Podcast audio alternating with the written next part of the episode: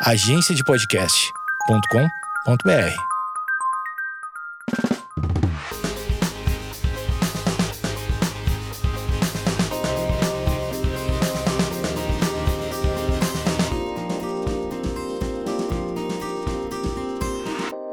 Oi, gente, bem-vindos a mais um episódio do podcast.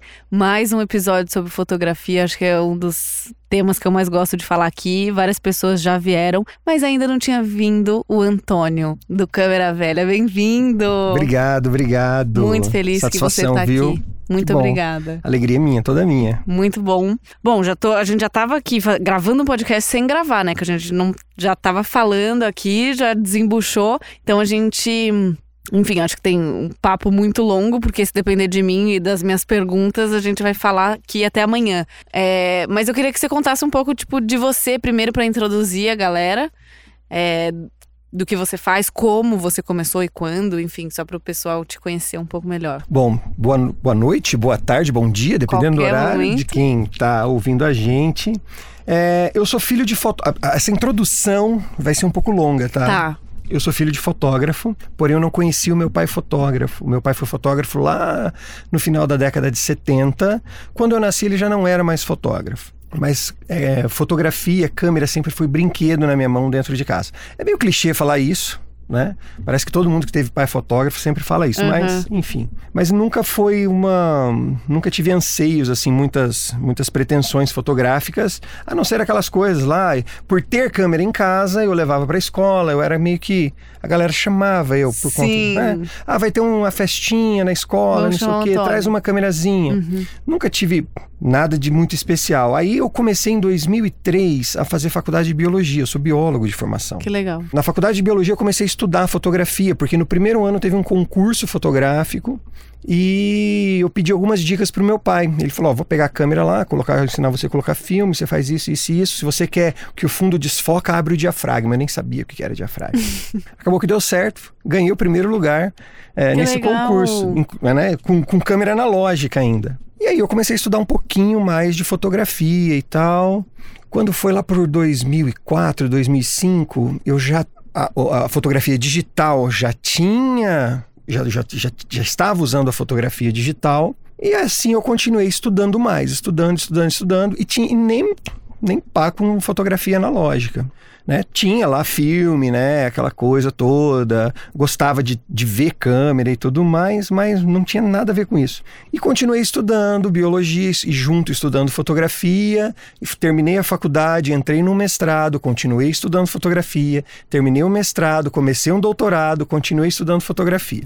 Na metade, mais ou menos, de 2008, 2009, eu já estava vendendo algumas imagens, mas imagens voltadas à minha profissão. Né? De biologia. De biologia, Aham. macrofotografia, fotografia de inseto, fotografia técnica Amo. para publicações científicas e tudo mais. Aí, um dia eu, enfim, comecei a andar com a câmera sempre, e aí aquela coisa, uma pessoa, "Ó, já que você tem uma câmera, leva lá, não sei onde. Uhum. Calma que vai chegar a fotografia analógica ainda, tá? E aí, então, em 2012, estudei de 2003 a... Do... Não, de 2003 a 2009, eu só estudei fotografia e trabalhei com o que era meu mesmo. Até que começaram a aparecer trabalhos de gente me pedindo para fotografar evento, por exemplo. Aí, Ah, beleza, vamos fotografar evento também, já comecei e tal. Em 2013, mais ou menos, eu peguei a câmera de novo, a câmera analógica na mão. E aí eu falei, vou colocar um filme e vou fotografar. E eu vi que eu tinha perdido um monte de a essência da fotografia, Sim. sabe? Eu tinha perdido, eu tinha perdido, eu não, não sabia mais colocar filme. Eu, eu lembro de alguma coisa, lembrava de alguma coisa que de revelação e tal, de alguns amigos de fotoclube que eu também participo de fotoclube, enfim. E eu vi que eu tinha esquecido um monte de coisa. Falei, não, eu vou voltar a fotografar com filme. Acho que 2012, eu acho. Aí foi passando o tempo, já chegou aquela questão de você, ah, mas espera lá, para eu fotografar, eu tenho que revelar, para revelar eu tenho que na, não tinha ainda essa coisa de digitalizar. Sim. Você pegava as fotos no papel. Na- aham. E aí eu tirava, eu escaneava as fotos do papel e, digital. postar. e aí e eu postava as fotos de Facebook, postava as fotos das câmeras que eu tinha e não sei o quê. E aí muita gente começou a me perguntar: Como é que faz isso? Como é que faz isso? Como é que coloca? Oh, tem uma câmera dessa no fundo da minha gaveta e tal. Aí eu comecei a ajudar as pessoas. E eu vi que, meu, comecei a eu pesquisar coisa e não achava nada. Só achava na gringa. Sim. Se eu não me engano, tinha um. Como é que era o nome que tinha antigamente? Blog. Tinha um blog que falava e que tinha bastante informação. Inclusive, infelizmente, esse blog nem está mais ativo. Desativaram ele, tiraram ele do ar. Uhum. Que é o blog que manda o filme. E foi lá que onde eu peguei muitas informações legais e principalmente com o pessoal do Fotoclube, foi onde eu tive mais a experiência de laboratório. Uhum. Né? E a partir dali eu tive a ideia então de muita gente me perguntando, falar, por que não criar um canal no YouTube para falar de fotografia analógica? Foi quando em 2015 só que eu comecei o canal. Nesse meio tempo de 2013 a 2015 foi onde eu estudei bastante Uhum. a questão da revelação, laboratório, marcas, câmeras, formatos e tudo mais. E foi indo, e o canal foi indo, e a gente está aqui até hoje. E basicamente a introdução foi essa, que demorou meia hora. Não, muito bom, muito bom. Eu só fico visualizando tudo que você É. vai contando. É, eu conheci você através do seu canal, né? Meu resumo, que eu acho que eu já até contei outras vezes, mas da fotografia, é muito engraçado, porque até onde eu lembro. Eu comecei a gostar de câmera, sei lá, tinha uns 10, 11 anos de Uhum. idade. Só que recentemente, na pandemia, eu encontrei na casa da- de uma tia que eu desenhava. Eu me desenhava com câmera na mão. Fazia bonequinhas com uma câmera dentro de um. é, como se fosse aquele balãozinho de Uhum. pensamento e uma, uma fada fazendo aquilo se realizar. E aí eu encontrei, inclusive. A capa do meu podcast é um é uma ilustração que dentro da camiseta, da blusa dessa ilustração, tem esse desenho. Que a pessoa que, que criou essa capa colocou esse desenho na, na minha, na minha blusa, que foi eu mesma que fiz. Então, eu fiquei, nossa, então era bem de antes. Foi muito subconsciente, então, Muito. É, eu falei, não, foi é de muito tempo. Mas eu lembro que eu gostava da câmera em si. Eu olhava uma câmera e achava muito interessante o jeito que ela era feita. o- Uhum. nossa, ela é muito linda. Sabe aquele desejo e paixão que você tem por câmera de olhar para uma câmera e falar, nossa, que linda, que, que objeto bonito. Então eu achava muito interessante. E aí, a partir da, dali, assim, eu comecei a pedir só câmera de aniversário. Então todo ano eu pedi uma câmera diferente. Ah, você quer festa? Não, quero uma câmera. E aí eu pedi a câmera. Aí a primeira que eu ganhei uma digital foi uma Nikon, agora eu não vou lembrar especificamente qual que era, mas ela tinha um zoom imenso. Então eu lembro eu tirava foto da lua, postava no Facebook e as pessoas falavam: Meu Deus, como você conseguiu tirar essa foto? Eu achava o máximo. É, também tirava muita foto com uma câmera da minha avó, era uma Kodak digital minúscula, que na época eu achava ela ótima, mas depois que você vai tendo outros contato com outras câmeras, você olha e fala, gente, era minúscula a câmera, tinha uma telinha desse tamanho, Zero resolução. zero resolução. E, e aí eu lembro também que eu tava sempre com a câmera na mão, então eu gostava de tirar foto do- da minha família, dos meus amigos. Eu amava fazer foto sozinha com timer, me arrumava, me maquiava e fazia. Autorretrato. Autorretrato, eu adorava fazer. E aí, uma vez, um primo meu falou: Olha, eu vou dar uma festa, se você quiser ir lá tirar foto, eu te dou 20 reais. Falei, pô, dá pra comprar um açaí já, então eu vou. Aí fui. Tirei foto de todo mundo, mas também não, não sabia manusear a câmera. Também não tinha muitas opções, era uma câmera mais au- automática, assim. Mas eu sabia que, olha, tá escuro, então vou usar o flash, tá claro, então não vou usar o flash. Então era basicamente assim. E eu amava voltar pra casa pra editar essas fotos. Eu botava até marca d'água, eu colocava meu nome, achava o máximo. Então sempre gostei muito de fazer isso também. Mas o meu contato com a fotografia analógica foi em 2016, que foi com uma. Com aquelas câmeras descartáveis. Uhum. Tava em viagem, nossa, que legal, olha essa câmera bonitinha e tudo mais. É, inclusive, em 2016, eu tava criando um livro, e dentro desse livro eu usei essas fotos analógicas, que foi a Jana Rosa, uma, uma moça que tava participando disso. E aí ela falou: Maju, você vai viajar? Leva essas câmeras, aí quando você voltar, eu mando pra revelar pra você. E assim, a a- era muito bom. Tipo, além de, de ter a foto física, eu achava muito bonito, tipo, o efeito que dava aquela câmera e tal. E aí eu falei, nossa, muito legal. E aí, a partir dali, eu virei caçadora de câmeras. Então eu ia na casa da, da minha tia, ela, ah, eu tenho uma câmera aqui, peraí que eu vou te dar. Aí dava. Eu falava, nossa, que presente. Minha avó me deu uma Olympus Trip 35 na pandemia. Classicaça. E eu assim, gente, isso aqui tem que funcionar. Não funcionou muito bem, mas tá lá de enfeite, ela é bonita, né? Então fica ali. Mas aí depois dali, acho que na pandemia foi, foi um momento que eu realmente falei: não, eu realmente quero entender mais. Não só é, tirar foto com uma point and shoot, por exemplo, em todo lugar. Ficar sempre na point and shoot. Uhum. É legal, mas eu falei: não, eu queria entender mais né, saber fazer uma foto realmente bonita e bem feita. Técnica. Exato. E aí foi quando eu conheci seu canal, porque também nessa de pesquisar coisa e. Nossa, onde que eu vou achar isso? O que, que é isso que eu tô fazendo?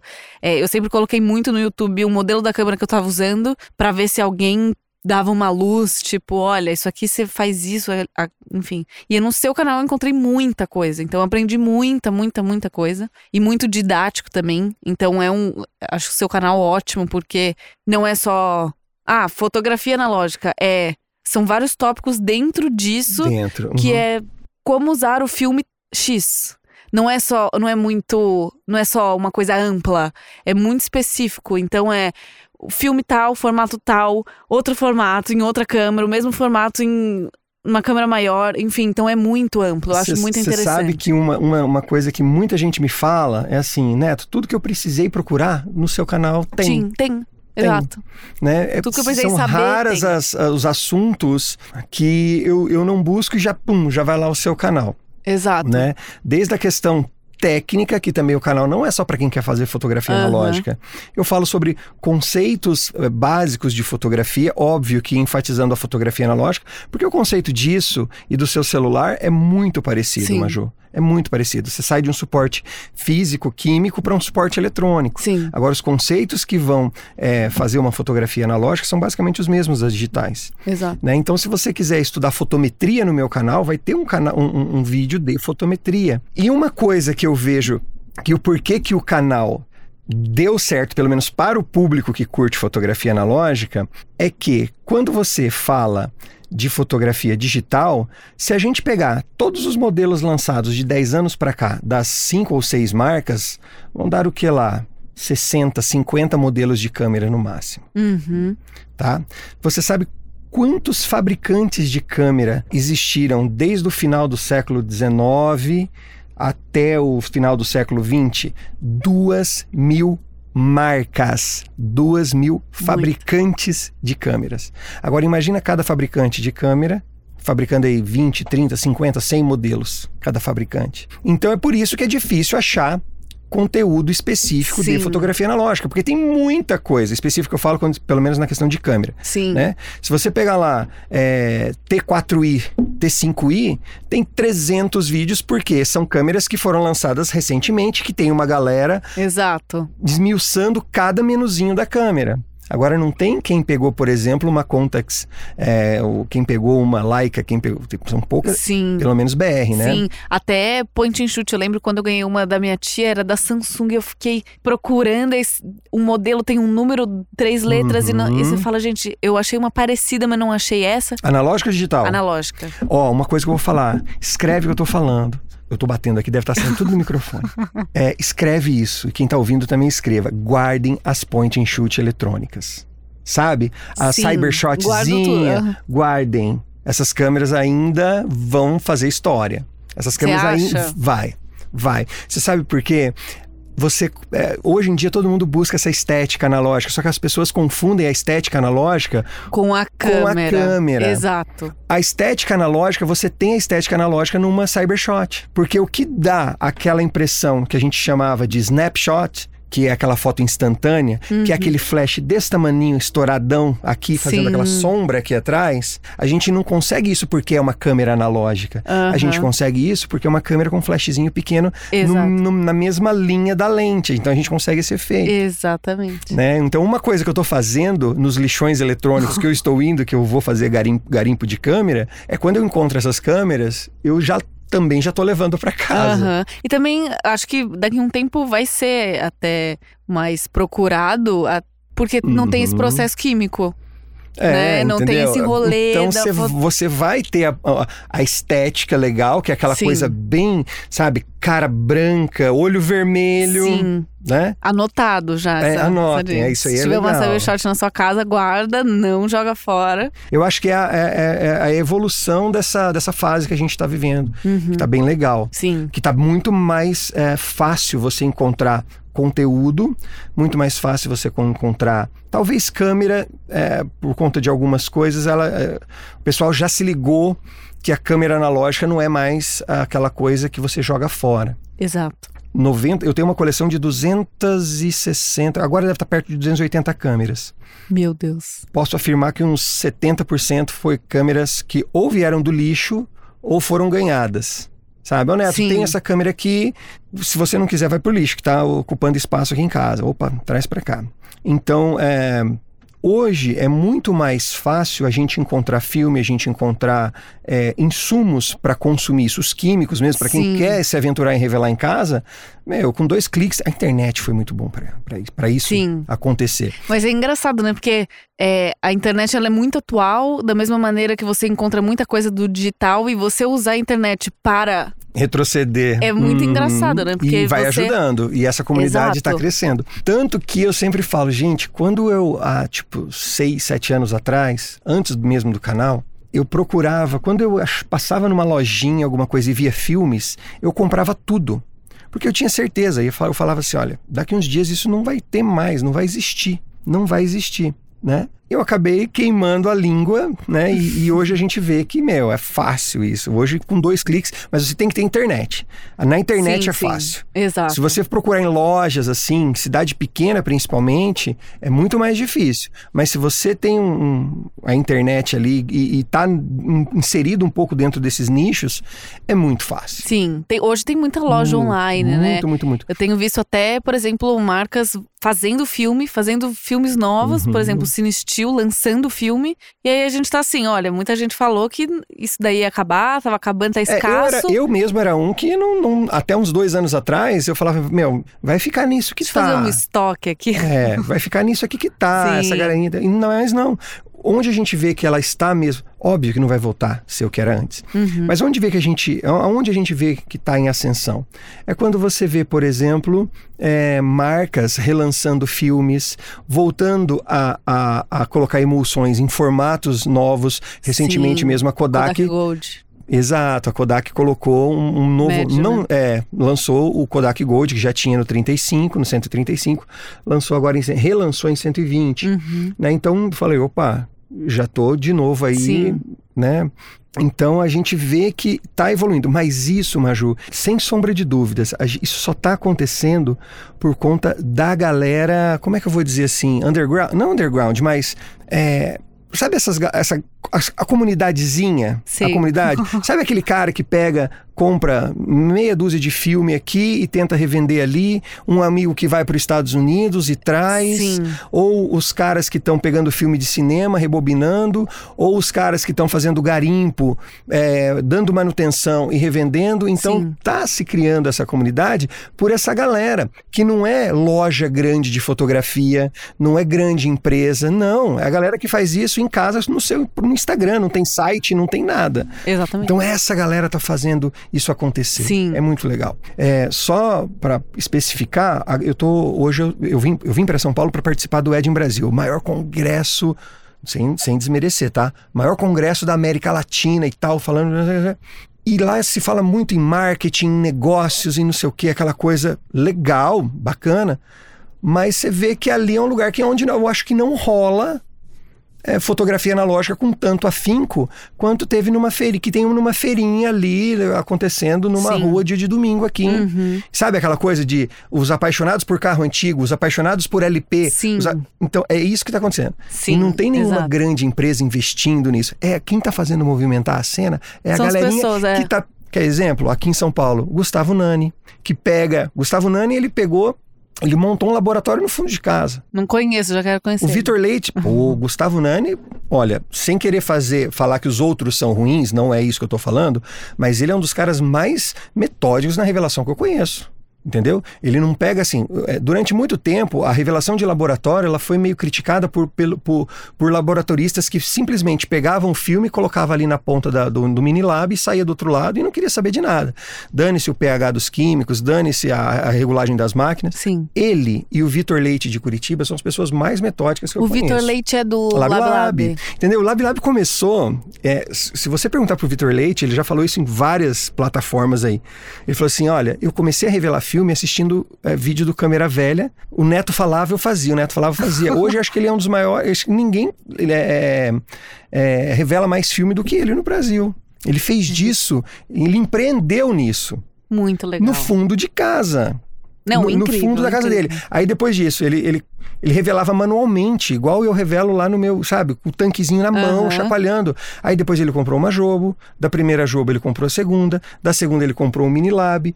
Do segundo Minilab, ele já mudou para um lugar onde é um laboratório. ele já fez um. um ele alugou um espaço para montar um laboratório. Sim, eu acho que eu até vi no canal dele um, um- tour Ele- pelo, Isso, pelo laboratório, isso, muita isso, máquina, muita coisa. Então, você está vendo como que. E a partir disso, ele fortalece a, a comunidade, empreende, ganha dinheiro, faz a cena girar, Exato. faz a cena acontecer. Sim, né? e, assim, o Brasil inteiro manda filme pra Manda lá. o Brasil inteiro. Eu nunca mandei, mas muita Mande, vontade. mande. Mas justamente porque eu também vi, eu, part- eu assim, não que eu participei, porque eu não conversei nem nada, mas eu assisti as lives que ele fez no canal dele. Inclusive, Uhum. Sim, via você ele- no chat ali, mas é que, enfim, vergonha também não falava muito. É, mas eu acho muito interessante, porque ele também foi muito bom fazendo essas lives, Muito, eu aprendi muito. É, mas você vê que tem um cuidado muito específico por trás. Eu acho que teve até em 2020 que eu, que eu ainda não sabia muito, não tinha câmera boa, era só point and shoot. Aí eu falei, bom, eu vou fazer umas fotos que eu acho que vão ficar legais para um trabalho. É, eu não fotografei digital, fotografei só com a câmera, Uhum. estava crente de que ia dar tudo certo. E aí mandei revelar e digitalizar. E aí peguei essas fotos, não gostei. Eu inclusive te mandei, eu falei, Antônio, você sabe me dizer por que, que a minha foto Sério, eu não lembro disso. tá com isso aqui? Hum. E aí não lembro exatamente o que você falou, tal, mas eu não tinha o entendimento de que ela não tava boa o suficiente A pela câmera. não, pela resolução dela. Eu não sabia qual era o problema. Hum. Eu falei, gente, mas eu usei um Portra 400, que é caríssimo, que é bonito. E minha foto ficou ruim? Qual que é o problema? A câmera.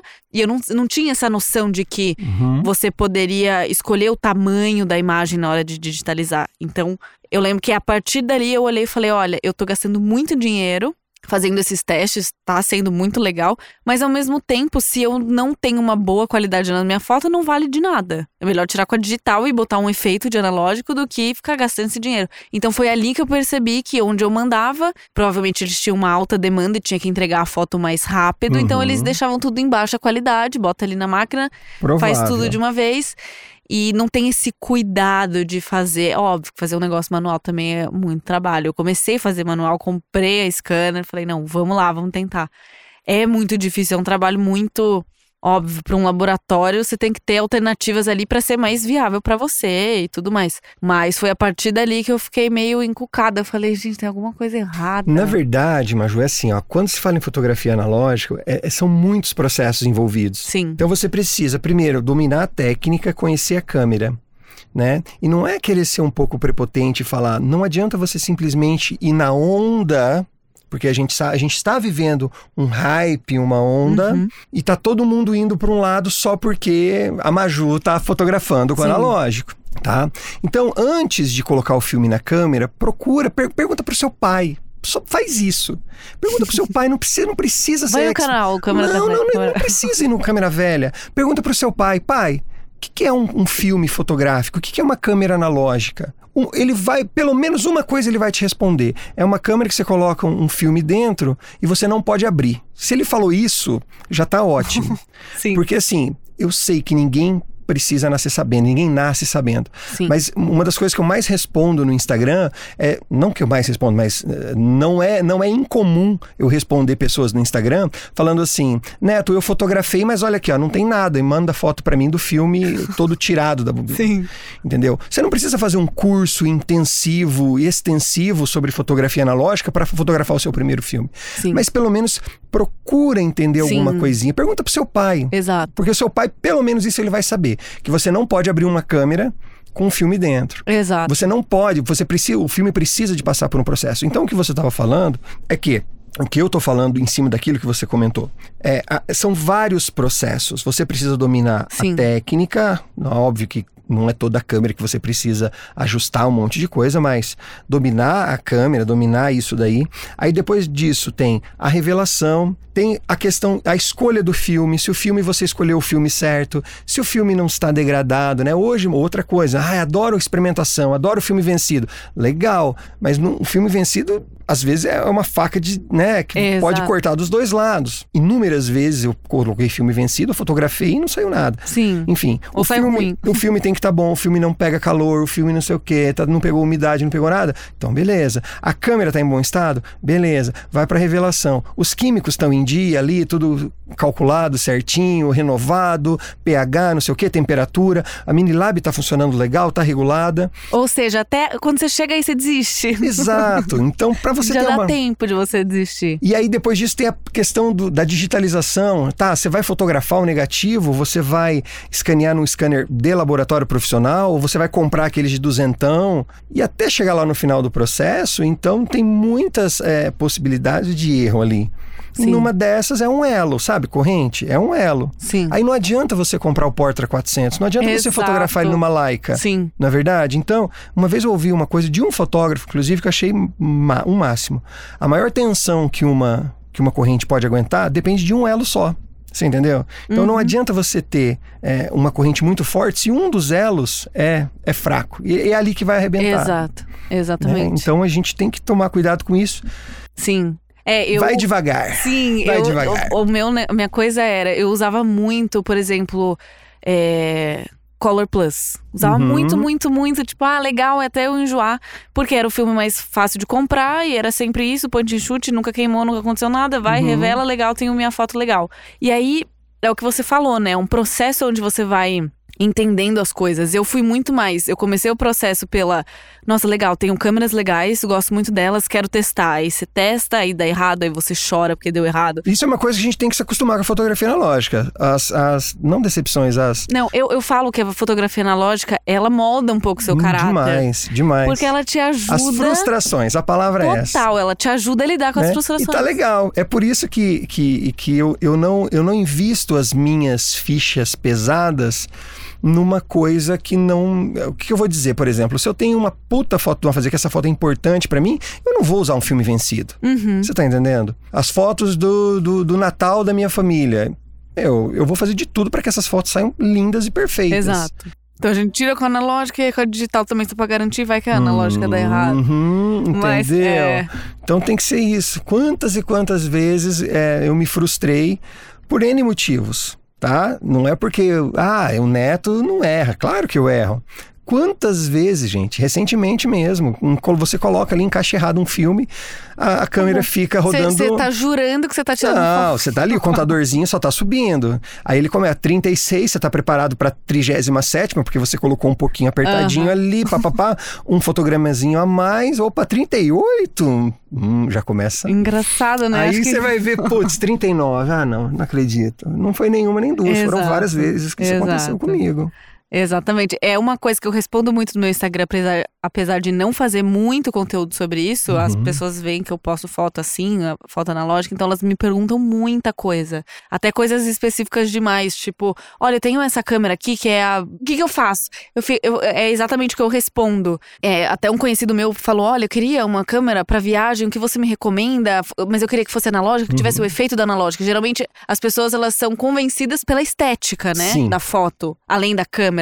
Mas aí eu peguei e falei pra ele, eu falei, olha, antes de você realmente comprar uma câmera, eu te aconselho a descobrir se tem um laboratório viável pra você na sua cidade ou se você vai ter condições de ficar enviando pra outros estados pra essa foto ser revelada. Uhum. Se você quer passar por esse processo de esperar uma semana ou mais pra sua foto ficar pronta. Então assim, hoje em dia eu falo por coisas que eu já passei, meio que pra tentar ajudar a pessoa de falar assim, olha, é um trampo chegar nessa foto aqui. É. Então, deixa eu te explicar antes, porque não me explicaram, então eu tive que passar por isso. Meu namorado mesmo comprou, a primeira dele foi a Leica. Eu fiquei, gente, como assim? Foi pro Japão, comprou, e aí voltou, não, não muito animado tal. E é uma, assim, uma puta câmera, foi pra fora, tira fotos maravilhosas, leva no melhor laboratório, tem muito laboratório em Los Angeles, por Uhum. exemplo. Leva, nossa, fotos incríveis. Aí vem pro Brasil, não gostei muito da foto, tipo, putz, tô querendo desistir desse rolê Com uma Leica na mão. É. com uma marca na mão.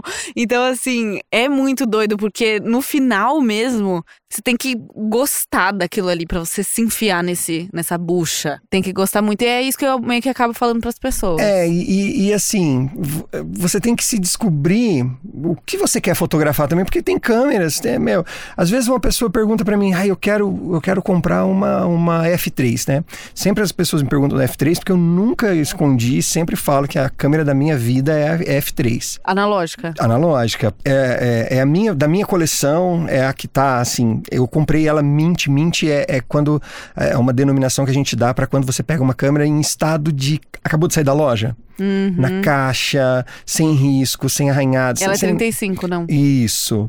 É, ela foi lançada em 1980, exatamente o ano que eu nasci. É, ela foi a primeira câmera da Nikon a ter detalhes em vermelho, porque, porque, se você pega hoje qualquer câmera da Nikon hoje, ela tem um detalhezinho no corpo dela que é vermelho. Uhum. Né? A alça dela é amarela, mas no, no corpo dela tem sempre um friso ou alguma coisa assim. E até a F3, a F, a F2 até é isso, até a F2, ela era o desenho dela era feita por japoneses, porque a Nikon é uma marca japonesa. No, na F3, quem fez esse desenho foi um italiano, então ele já mudou um pouquinho do, da Uhum. cara da câmera. Né? Ele já fez uma coisa um pouco mais ah, opaca, não era aquela coisa, né? enfim. E por isso, principalmente por ela ter sido lançada no ano que eu nasci. Então eu tenho um carinho muito grande por essa câmera. Então as pessoas perguntam: ah, Neto, eu quero uma F3, ou eu quero uma Leica, ou eu quero uma Pentax, ou eu quero uma médio formato. Mas espera lá. Quanto de dinheiro, primeiro, você está disposto a gastar? Porque essas câmeras são caras. Segundo, o quanto de tempo você vai, vai ter, eh, vai, vai, vai se dispor para aprender a utilizar isso? E o que, que você vai fazer muito fotografar? teste até entender. Então não tem como eu indicar uma câmera para pessoa, primeiro que eu não sei quanto que ela tem para gastar, não sei o que, que ela vai fotografar e eu não sei o quanto que ela está disposta a gastar de tempo e investimento para a curva de aprendizado Sim. dela, né? Então eu falo, ó, se você quer simplesmente tirar uma, sacar uma câmera e fazer uma, uma, uma- foto analógica para, sei lá, No aparecer, rolê. é, entendeu? Meu, não adianta você investir uma grana. Então é isso. Eu, eu acho que primeiro você tem que saber o que você quer primeiro. Então Uhum. não vai, vai devagar. Sim. Na fotografia, Maju, eu dou aula de fotografia também. A gente está aqui falando de fotografia analógica, mas até antes da gente começar o bate-papo, porque eu estava falando que eu tenho estúdio, que 100% do meu trabalho é feito com câmeras digitais. Eu sou, pô, uso software de edição, tudo isso, fotografo publicidade, casamento, aniversário, retrato corporativo, um monte de coisa. Tenho trabalhos autorais, enfim. É, o aprendizado fotográfico, e além disso eu sou professor, e eu falo para os meus alunos, o aprendizado fotográfico, ele é muito lento, gradual, e assim, e ele... e não adianta, você tem que aprender uma coisa de cada vez. Exato. Uma coisa de cada vez. Ele é contínuo, lento e gradual. Você nunca para de aprender. Então, essa continuidade, ela é sempre.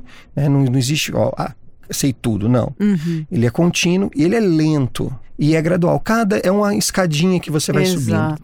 Eu costumo muito comparar a fotografia com dirigir.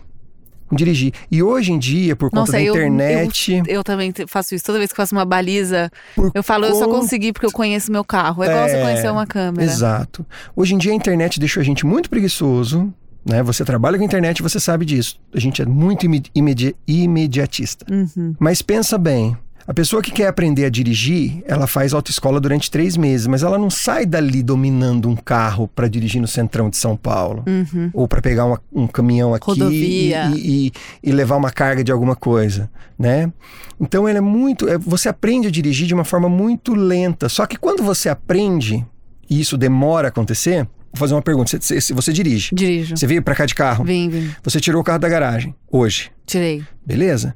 A hora que você colocou a chave no carro, você pensou: eu vou virar a chave, eu vou dar uma ré, eu vou dar a seta, vou apertar o botão do, da, da, da garagem para abrir o portão, agora é primeira, agora eu ponho o cinto. Não, você não pensa, é natural. Exato. Então, enquanto. Fica automático. automático. Isso fica automático. Consegue até Você dirigir não- dormindo. Dormindo, é, entendeu? Se você parar pra pensar, até na hora de tomar banho, você lava sempre as mesmas partes do corpo prim- é, nas- na mesma ordem. Exato. E você nem percebe que você tá nem tomando percebe que tá tomando banho, mas se você faz isso, né? Então na fotografia, e isso tudo demanda tempo, não adianta a gente querer, Com- né? é, Eu- é isso que as pessoas fazem muito, me perguntam muito Uhum. e falam muito.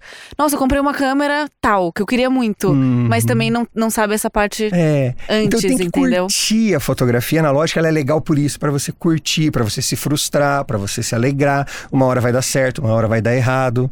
né? Exato. Então eu sou bem, bem de boa quanto a isso. Só que não adianta, é, eu sempre falo, não adianta você querer é, aprende o, o, o basicão primeiro. Aprende o basicão né? Então é muito mais fácil você pegar um filme novo, pegar uma câmerazinha que você já conhece. Se é uma câmera automática, beleza, né? Às vezes a pessoa fala: "Nossa, eu vi um fotógrafo tal que fez umas fotos todas manchadas de suco de limão com não sei o quê, que revelou com que revelou com café e saiu umas manchas e não sei o quê".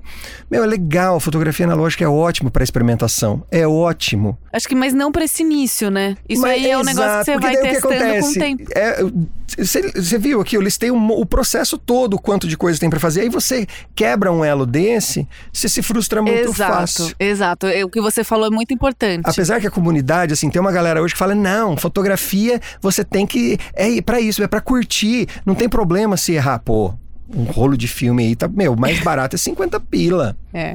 Exato. Você tem, você tem que Tem que ser mais galera legal, consciente, mais consciente. Mas isso que você falou de ir por, por partes é muito interessante, porque na pandemia, quando eu tinha mais tempo, eu fala, eu não tinha muito o que fotografar, mas foi o momento que eu mais experimentei tanto filme quanto, enfim, às vezes pagava mais caro num filme que eu falava, eu quero muito saber como que ele é. Mas eu sempre, antes de comprar, eu pesquisava as características do filme. Isso é legal. É, ah, ele tem, ele é mais azulado, aí eu ficava, tá, mas aí ele vai funcionar mais, é, às vezes pro dia, ou com flash. Então, assim, eu fazia teste, eu anotava, tipo, ah, esse aqui eu usei com tal abertura, esse aqui eu usei com. Enfim. Uhum. Então é muito um processo, realmente. Primeiro você, você pesquisa sobre a câmera. ah, Bom, acho que entendi. Agora eu vou testar. Agora eu vou tentar entender sobre os filmes que eu tô usando, né? Porque não é só, ah, legal, vou pegar qualquer filme. Cada filme tem sua Tem uma característica. características, né? Uhum. E tem até filme que a gente se apega mais, gosta mais, ama mais e acaba ficando naquilo. É, mas é muito importante isso, né? Porque senão realmente é um caminho muito. pode ser muito frustrante também, porque depende de muitas etapas. Não é igual uma fotografia analógica que depende só de você. Você tem ali uma coisa na mão, é, você pode fotometrar tudo errado, mas é muito fácil de você consertar, isso. Consertar também. Ou botar tudo no automático e vamos que vamos. Uhum. Então, muita coi- uma coisa que eu fazia muito no início também, quando é, eu comprei a- a- aquele corpo de você, um da Canon. Ah, Eu esqueci qual que é o. é qual uma que é o. Canon EOS alguma coisa, que deu um BOzinho depois. Isso, eu te mandei, você me mandou de volta. É, eu tenho um- uma outra da Canon que eu comprei em 2014, inclusive estou querendo trocar minha Canon. É, e aí eu falei, gente, olha, vou. Gente, olha, não, não, sozinha, não tava falando com ninguém. Mas eu tava usando a minha lente 35 da digital nela. Uhum. Então tava funcionando super bem. E aí, pra fotometrar, às vezes eu, pra ter certeza, eu fotometrava na, assim, claro, bem ali na tentativa, mas fotometrava na digital. Então eu pensava, bom, eu preciso muito entender a minha digital antes de eu também tentar entender a analógica. Porque é quase a mesma coisa, só que na, na analógica você não tá vendo, né? É a mesma coisa. Só que você não tá vendo. Fotômetro, Exato. fotômetro é fotômetro. Exato, né? Isso, não... isso, assim, só tem dois fotômetros, é, só tem dois fotômetros diferentes, tá? Fotômetro de mão, que é aquele que a gente mede a luz que se incide no objeto, e o fotômetro da câmera, que é de, de, de, de fotômetro de luz refletida, que ele enxerga a luz que os objetos refletem. Então eu estou te olhando aqui porque você está refletindo essa luz aqui em mim. É basicamente isso. E o mesmo fotômetro, o mesmo entendimento que tem um fotômetro de uma câmera digital, tem de uma câmera analógica Sim. né? Aquela coisa que muita gente, nossa, é a, é a pior men- gente que está me ouvindo. Deixem de seguir fotógrafos que falam que você tem que zerar fotômetro. Por favor. O que, que seria zerar fotômetro? Não, o fotômetro é uma régua básica que, que a gente tem eh, na câmera, que ela tem um meio central, um lado positivo e um lado negativo. Conforme você, conforme, dependendo da luz que está no ambiente, dependendo da, da, do ISO do filme que você está usando ou do ISO que você setou na sua câmera, quando você abre ou fecha o diafragma, quando você sobe ou desce a velocidade do obturador, essa, essa régua tem um ponteiro e esse ponteiro se desloca para o lado negativo e para o lado positivo. Tá. Nossa, eu dando aula de fotografia Tá, aqui. tô adorando. Não, a minha aula é isso que eu falo para. Vou né? até ouvir o É. podcast de novo, anotar. Ouve, ouve isso. E essa, esse ponteiro, que no caso das câmeras, algumas câmeras digitais eh, são muito parecidas com as analógicas, né? Ou algumas analógicas têm um ponteiro que parece uma agulha, umas é um cristal líquido e tal. Enfim, dependendo da luz do ambiente, dependendo da do ISO do filme ou da câmera, quando você abre e fecha o diafragma, quando você sobe ou desce a velocidade, esse ponteiro se desloca para um lado ou para o outro. O zerar seria. O zerar seria deixar o fotômetro perfeito. no meio. O zerar seria deixar o Entendi. fotômetro no meio. Só que isso que 99... Mas é muito difícil saber se ele tá no não meio. é, é super simples. É super simples. Ele mostra, tá ali no visor. Não, no visorzinho da Ah, câmera tá. tem isso. O fotômetro, quando em câmeras que tem fotômetro, no caso da M3, ela não tem fotômetro, Aham. tá? É, nas câmeras que tem fotômetro, é muito óbvio isso. Ele tem um lado positivo e negativo e tem um ponteiro, que pode ser é, um ponteiro, uma agulha, ou pode ser um, um ponteiro digital. Que pressupõe-se que, se você deixar pro mais, a sua foto vai ficar clara demais. Se ficar pro menos, quer dizer que a sua foto vai ficar escura. E se ficar no meio, quer dizer que tá legal. Então, isso é que 99% de fotógrafo youtuber fala, que fotógrafo de internet fala. Só que essa é uma mentira deslavada. Gente, eu tô chocada. Por que, que é uma mentira? Porque a câmera, ela não sabe o que é claro e escuro. A câmera, o fotômetro da câmera é um parâmetro para você é, medir o que é um cinza médio. Cinza médio é um padrão definido por uma convenção que todos os fotômetros do mundo eles se baseiam nesse cinza médio. Isso quer dizer o quê? Que você só vai zerar o fotômetro quando você for fotografar algo que reflete 18% do brilho da luz da reflexão. Basicamente, se você pegar uma câmera, pega uma câmera digital e testa. Se você pegar uma câmera e apontar para essa essa cadeira que é preta e zerar o seu fotômetro abrindo ou fechando o diafragma, subindo ou descendo velocidade, aumentando ou diminuindo o ISO, e você zerar o fotômetro com o quadro cheio nessa cadeira, essa cadeira vai ficar cinza. Ela não vai, ela não vai te mostrar uma foto cadeira preta, que é a cor dela. Se você pegar é, uma câmera e apontar para uma parede branca e for mexendo no obturador e no diafragma até você zerar o fotômetro, a foto sua vai te dar uma parede cinza. Gente, eu vou testar. Então, tudo aquilo que todo mundo fala que as cenas escuras você tem que colocar para mais, para clarear a cena, Eu ou sempre achei isso. é errado. Gente, eu tô É chocada. errado. E agora? É errado. Mas e aí, faz o quê? Quando você é um mantra da fotografia, aprendi isso com um fotógrafo daqui de São Paulo, Flávio Demarque. É um mantra da fotografia. Se você quiser reproduzir uma foto na mesma iluminação que você está vendo, então se eu quero fotografar essa cadeira que ela esteja preta, eu tenho que subexpor tons escuros e superexpor tons claros. Ou seja, vai fotografar num lugar muito claro, para você mostrar na sua fotografia que aquele lugar está muito claro, você tem que colocar o seu fotômetro para o mais.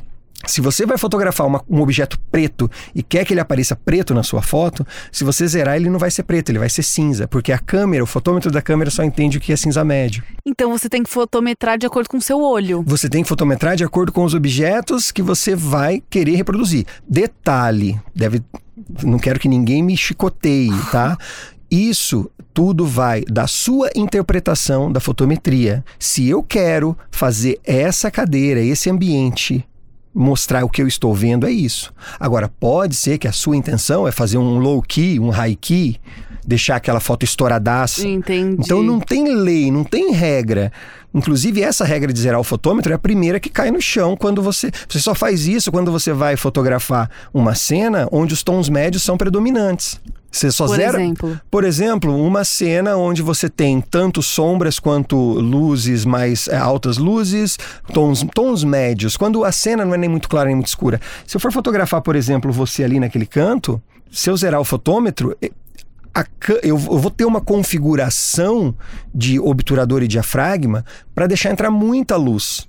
Porque ele vai tentar transformar aquele canto escuro em cinza. Entendi Entendeu? um pouquinho. Eu vou mandar para você os Tá PDFs das bom. minhas aulas. Não, fechou. Eu, eu acho que eu tenho vídeo no canal falando sobre isso. Né? Muito Então, você só zera o fotômetro quando você. O fotômetro da luz refletida, aquele fotômetro que tem na sua, na sua câmera, outra coisa. E isso, isso a gente só, só pra. A gente só tá falando de fotografia clássica, tá? Porque quando a gente coloca o nosso amigo flash no meio, esquece, Outro cai rolê. por terra isso daí. Tá? Isso aí cai por terra. Uhum. Porque o fotômetro das câmeras, ah, tanto analógicas quanto digitais, eles só são calibrados para a luz contínua. O fotômetro da sua câmera não reconhece um flash. Exatamente, por isso que eu já errei muito e hoje em dia eu boto só no automático do flash, porque eu também não quero entender. ainda tem ainda. gente que faz assim, ó. Usa o flash e zera fotômetro. Porra, mas se você zerar fotômetro, você não precisa usar o flash. Compreende? Porque você já vai estar mostrando o cinza médio ali. Então não tem por que você usar flash. E aí, a pessoa começa a patinar. É, eu tô patinando. Maju, Maju, aprendizado fotográfico, ó. Você tem que aprender conceitos, não configuração. Você Tá. tem que aprender conceitos, não configuração. Gente, aprendam isso, ó. Anotem. Coach. Anotem. Na fotografia, no aprendizado fotográfico, a gente não aprende a configurar a câmera. A gente aprende conceitos primeiro. E é aí onde a galera hoje em dia não está conseguindo se encaixar, não tá, tá patinando no aprendizado fotográfico, na técnica fotográfica, pelo menos. Não estou falando de estética, não estou falando de repertório, linguagem, nada disso. Uhum. Nós estamos querendo aper- apertar botão. Pegar essa câmera, ô Neto, o que, que eu tenho que regular? Qual é a regulagem que eu tenho que fazer para fotografar um casamento? Se existisse uma regulagem para casamento, eu tenho certeza que o fabricante ia colocar aqui uma chavinha ser Casamento. Igual macro. casamento. Que também, não tem, que também não tem nada a ver com macro. Você sabe que aquela florzinha não, tem, não transforma a sua câmera em macro. Não transforma. Hoje O eu que tô, que ela faz? Hoje eu tô jogando. Hoje, sabe aquele meme? Exato. Não, eu tô assim, a cabeça fritando. Essa configuração de macro nas câmeras, tanto analógicas quanto digitais, elas não transformam a sua lente, elas não reconfiguram alguma coisa na sua câmera para transformar ela em macro. Tá? A única coisa que ela vai fazer é uma configuração de exposição para fotografia macro. Fotografia macro ela- é, é o seguinte: geralmente você vai fotografar coisas pequenas. Coisas pequenas você fotografa de perto. No conceito ótico, quanto mais próximo você está do objeto, quanto mais próximo você focar esse objeto, menor é a profundidade de campo, que é aquela faixa de nitidez. Quando você ajusta a câmera para macro, o que ela faz é se reconfigurar toda para usar diafragmas mais fechados, para que a profundidade de campo se expanda, para que você não perca o plano de foco. É só isso. Você não consegue fotografar mais. Ah, eu estou fotografando daqui. Se eu girar a, a, a- chavinha para macro, eu vou conseguir fotografar bem pertinho? Não, Não, o que vai aham. acontecer simplesmente a faixa de foco da sua câmera, por con- pelo fato de, de fotografar com diafragmas mais fechados, ela vai se expandir, né? Então, se você vai fotografar aqui, ó, você tem essa faixa de foco. Quando fecha o diafragma, você tem essa faixa e a partir daqui esse objeto entra dentro do foco. Então não tem E dá nada. aquela A embaçadinha única coisa que transforma uma câmera em macro é quando você coloca uma lente macro. É só isso. Não tem escapatória. Ou quando você usa algum acessório para meio que hackear. Aí sim, se você colocar um tubo de extensão, se você colocar um filtro close-up, ou se você colocar um teleconverter, aí sim é você isso, gente. transforma. Ainda tem essas pra, pra, pra gente ir atrás, saber. Oh, Não, muito, muita coisa. é gente. doideira, é doideira. Não, doideira. Eu ficaria assim, horas perguntando e ainda sairia sem saber nada. Porque é muito isso. Apesar da gente saber e conversar, a, a analógica ela é muito teste, né? A digital, ela te, tem como você fazer testes com ela. Inclusive, falo pra galera, se você já fotografa com digital, É bem mais acho fácil é bem aprender. mais fácil. Agora É. tem gente que quer ir direto pra analógica, eu fico, olha, tá sendo meio hardcore, pode dar muito certo. É, eu sempre falo para as pessoas, ó, se você já tem experiência com fotografia, você já sabe isobtu... você já sabe fotometria, você já sabe foco. Você sabendo o que que é isobturador diafragma, fotômetro e fotometria, já é um passo a mais. Se você não sabe ainda, pega a point and shoot, pega lá a a, a Trip 35 é uma, é uma péssima câmera para quem tá começando. Eu acho péssima também. Pra Nossa, quem tá eu tô- começando, é tô, me péssimo. sentindo bem por também achar péssima. Ela foi uma câmera feita para melhorar a vida da galera, mas a galera quer o quê? Elas querem fazer coisas diferentes com essa. A, a Trip 35 é uma câmera que você simplesmente coloca no ar e acabou. E, e- e ajusta duas coisas. Colocou no ar e. Só que a galera quer pegar a câmera Trip 35, que tá zoada, que tá com o fotômetro não funcionando. Ah, mas e se eu usar ela de noite? Meu, não rola. Ela foi feita para se a fotografia analógica tem que seguir regras. Quebra as regras, beleza, mas primeiro você domina elas. Domine as regras, depois você pode quebrar. Não sei, não tem mais o que falar depois, depois dessa frase. Eu também acho assim, eu, eu com a Trip, ela fui testando bem depois. N- Assim, ela é uma câmera fofa, legal, mas eu acho que a galera vai muito mais pela estética da câmera, pelo corpo Uhum. da câmera. Retrô, retrô. Exato, nossa, ela é muito bonitinha, quadradinha, com a lente ali redondinha. Acha muito bonito. Uhum. É que, porém... Maju, vamos, vamos falar a verdade. É, é, é mais massa você andar com uma câmera retrosona no pescoço, não é? Muito. Pô, é demais. Muito. Então isso seduz a gente. Exato. Seduz a gente. Exato. Né? Às vezes você. Eu tenho Você câmeras. quer ter né? uma, uma 35 pra tirar uma foto no espelho? É, claro, óbvio. né? Se você, por exemplo, eu, a minha câmera de, de fronte, que é aquela câmera que não sai do meu carro, é uma Nikon F100, que se você olhar, você só sabe que ela é analógica quando você olha a parte traseira dela. Uhum. Entendeu? Essa é a minha câmera, porque ela me dá mais agilidade, porque ela me dá mais. é, é, como é que eu vou dizer assim? Ela é mais precisa em um monte de coisa Sim. né? Mas eu gosto também da, do, do retrosão. Então, para as pessoas que Por exemplo, ah, eu tenho, eu já fotografo com digital, eu tenho umas lentes legais, inclusive, pô, então pega já uma câmera que você vai poder compartilhar as lentes. Agora, se a sua ideia for, não, eu quero, pô, fazer uma uma coisa mais style, aí a galera já quer mais coisa mais retrô e tal, mas Sim. enfim. Nossa, é um mundo assim, gente. Enorme, enorme. Olha, a gente podia estar falando aqui da. Nossa, de tanta coisa que dá pra falar, meu, Não, mas é aquilo que você embora, falou, é duas pensar. horas. Não. Gente, tinha tanta do hype que tá acontecendo. Exato. do hype O que, que que, você tá acha desse, acontecendo. hype, resumidamente? Meu, eu acho muito legal. Por um lado, é legal. Por que que é legal? Porque, meu, tá fazendo a cena girar. Você, pô, na boa, Maju, me perdoa, mas eu não te conhecia até um, um tempo atrás. Não, e nem é Quando- obrigado. Não, não, imagina. Quando você começou a repostar coisas assim, marcar o câmera velha, todo mundo, nossa, e não sei o quê, pô, que legal, meu, que legal que tem pessoas. A Bruna Marquezine, Bruna Marquezine, se você ouvir esse podcast aí, segue o câmera velha. Eu já te mandei um monte de mensagem lá e, enfim. É, você entendeu? Ah, putz, como é que é o nome daquela, meu? Americana. Que sacou a, a, a, conta. que- Kendall. Kendall Jenner. T2. Inclusive eu fiz, eu fiz o, o vídeo dessa câmera que ela pegou e, eu não, eu também quase, eu tinha visto alguma coisa da Contax, aquela G que eu acho que é que você G2, tem. uhum. Essa aí era uma câmera que eu sempre quis ter e tal, pô, troca lente e tudo. Então esse hype, o fato de pessoas influencers estarem, estarem usando essas câmeras, tá fazendo girar a cena. Sim. Qual que é o problema? O problema não é quem tá fazendo, o problema é quem tá seguindo, que tá que acha que vai fazer as mesmas fotos, que vai fazer, entendeu? Sim. Não é, se você não precisa de uma de uma Contax T2 para curtir a fotografia analógica. Sim. Você não Emiju, cara, Emiju é uma câmera que tá extremamente hypada. Sério? Nossa, a Emiju tá, tipo, meu, uma câmera que eu pagava 8 reais nos lixões. Quanto que tá? Uns Dez. 800. Hoje, eu acho que já deve estar sendo vendida por uns 600, 700 reais, brincando. Brincando. É. Deu uma. Exatamente. E aí entra naquela questão comercial que não tem como fugir. Por exemplo, se eu vou vender uma câmera dessa por 200 reais, eu não, nem- não dificilmente uma pessoa que vai curtir fotografia, ela vai comprar. Quem vai comprar essa câmera vai ser uma pessoa que vai pagar 200 e vai vender por 600. Então, essa questão da super hipervalorização não é legal. Entendo. Porque um leva o outro. Então, por exemplo, é, não adianta, sempre que uma coisa é, é- é visada, ela vai ficar mais cara. Sim. Eu vou comprar mais caro, eu vou vender mais caro, os outros vão ver que eu estou vendendo mais caro e vai levantar e aí vai. Exato. né? E aí não para. É, então eu acho isso. Tá, tá rolando a cena, mas tá ficando caro. Tá ficando caro. Já não dá, não, é- não é mais aquela coisa. é, você entendeu? Exato. E uma coisa que me, me deixa um pouco preocupado, e isso é uma coisa que se discute muito pouco na fotografia analógica, porque tá todo mundo querendo comprar filme, tá todo mundo querendo comprar câmera, mas eu acho que a galera não se tocou ainda que tem uma, uma um, um- um nicho, não um nicho, como é que eu vou dizer? Tem uma classe que está muito ameaçada, que são os técnicos, a galera que conserta esses equipamentos.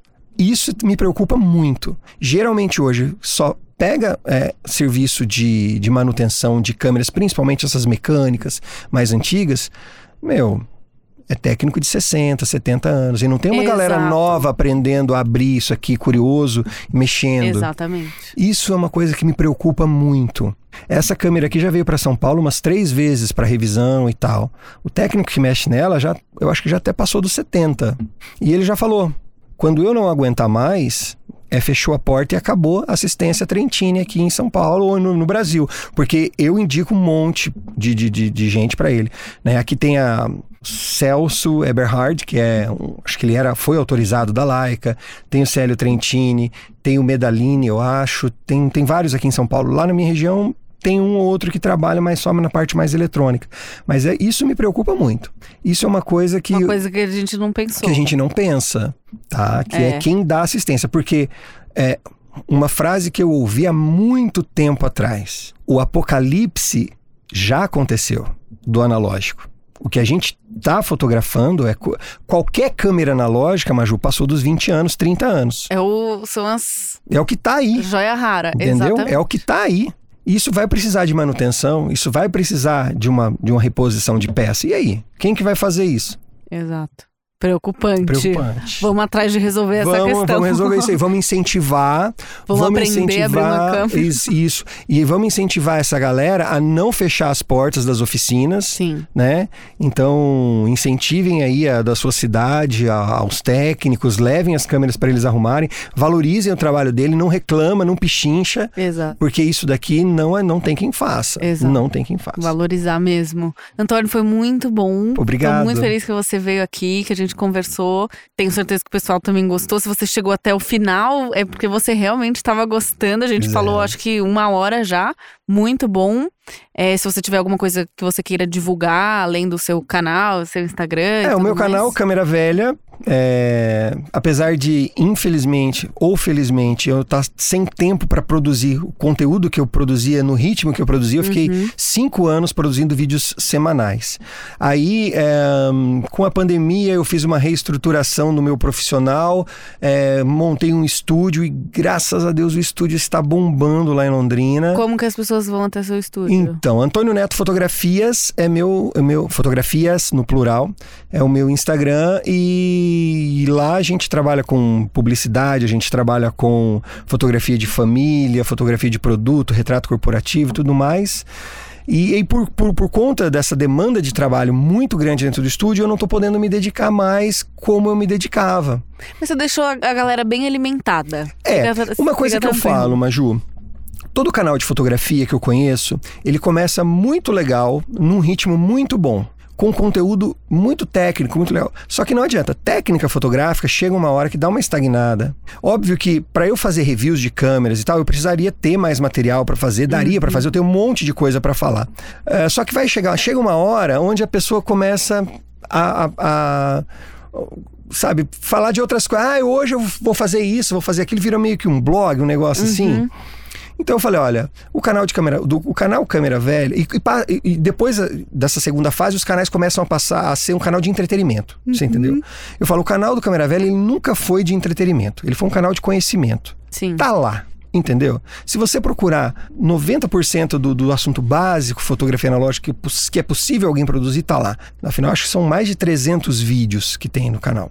Muito Então tá lá. Sim. Né? Aqueles vídeos ruinzinhos pra caramba do começo, do, do final também não tá legal. Eu nunca fui um bom produtor. é, mas esse conhecimento vai ficar lá por, por bastante tempo. E eu gostaria de ter mais tempo de produzir conteúdo, mas tá muito difícil eu conciliar tempo. E se for pra ir lá também pra ficar falando coisas que não vão agregar em nada, eu prefiro deixar lá. Sim. E é isso. Não, então, pessoal, já vão lá no canal do, do Isso, Antônio. procura lá. Você vai encontrar bastante conteúdo, provavelmente vai tirar bastante dúvida.